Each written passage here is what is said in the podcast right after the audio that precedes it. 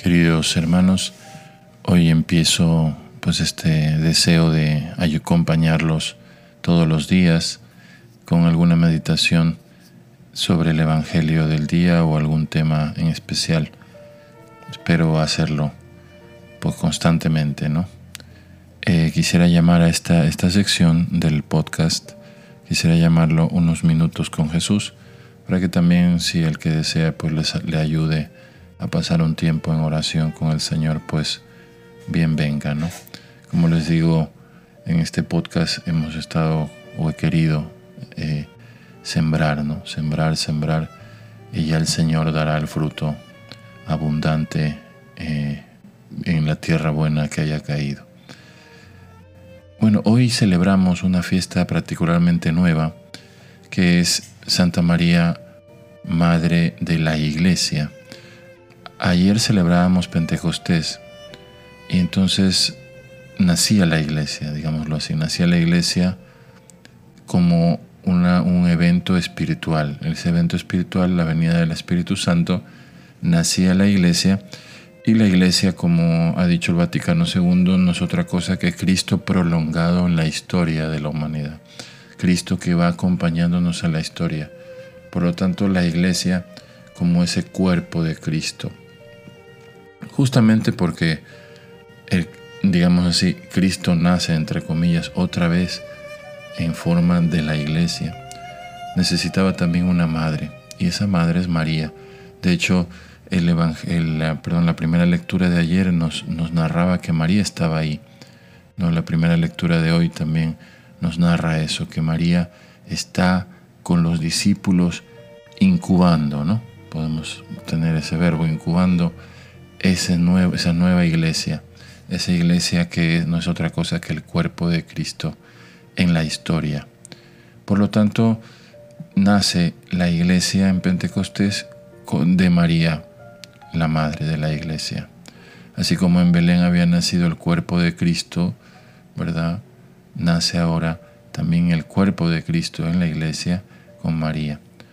Por lo tanto, María eh, tiene ese, ese nombre, Madre de la Iglesia, el Santo Padre Francisco en el 2018 puso como decreto la celebración de este lunes como fiesta de María, Madre de la Iglesia, acogiendo pues el deseo incluso desde el concilio que había querido ese título para, para la Virgen, Madre de la Iglesia.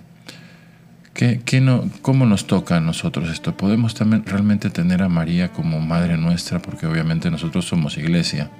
¿Podemos tenerla como Madre nuestra? Por supuesto que sí, ese es el título.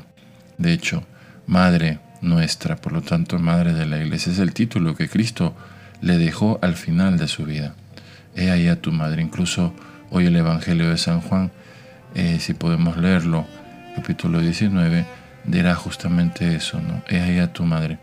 En San Juan estamos todos representados. Dice que el discípulo la recibió en su casa. Por lo tanto, María viene a nuestra casa, a nuestro corazón, para acompañarnos en el camino de esta, de esta vida, esta vida cristiana. Ahora uno puede decir, bueno, eh, eh, María fue diferente que nosotros. María tuvo una vida de privilegios, eh, fue la Virgen, la Virgen Santísima con los anuncios del ángel, con todos estos eventos milagrosos. Nada que ver, nada que ver. A mí siempre me, gusta comparar, por decirlo así, no comparar si, a José se le reveló la voluntad de Dios tres veces en sueño por el ángel, a María se le reveló una sola vez, que tengamos constancia. El ángel cuando vino a decirle, a preguntarle si quería ser la madre de Dios, nunca más vino el ángel. María como nosotros peregrinó por ese, ese claro oscuro de la fe ese, esas dificultades, ese silencio de Dios. Qué hermosa esta frase, ¿no? María se entregó al silencio de Dios.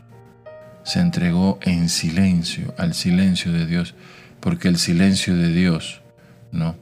Es de donde proceden todas las respuestas. Repito esto. María se entregó en silencio al silencio de Dios, porque Dios es el silencio donde proceden todas las respuestas. Por lo tanto, María puede, eh, obviamente que se parece a nosotros, obviamente que podemos imitarla, porque ¿quién no ha sido presa de angustia, de miedo? María también, ¿acaso no tuvo angustia? Dice el Evangelio de Lucas, angustiosamente te buscábamos cuando el niño se perdió en el templo, ¿no?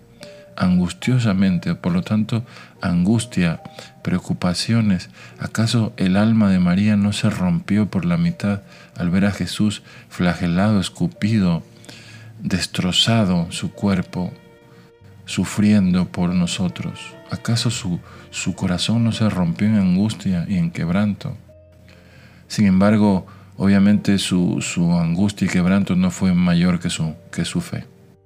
De hecho, el evangelista San Juan dirá, estaba de pie al lado de la cruz, de pie, no tirada, no obviamente destrozada por el suelo, no, de pie, sufriendo con angustia, obviamente, con, momentos de dificultad, pero de pie. ¿Por qué? Porque a pesar de que su fe fue puesta a prueba muchas veces, María pasó los exámenes, por así decirlo, de las pruebas de Dios.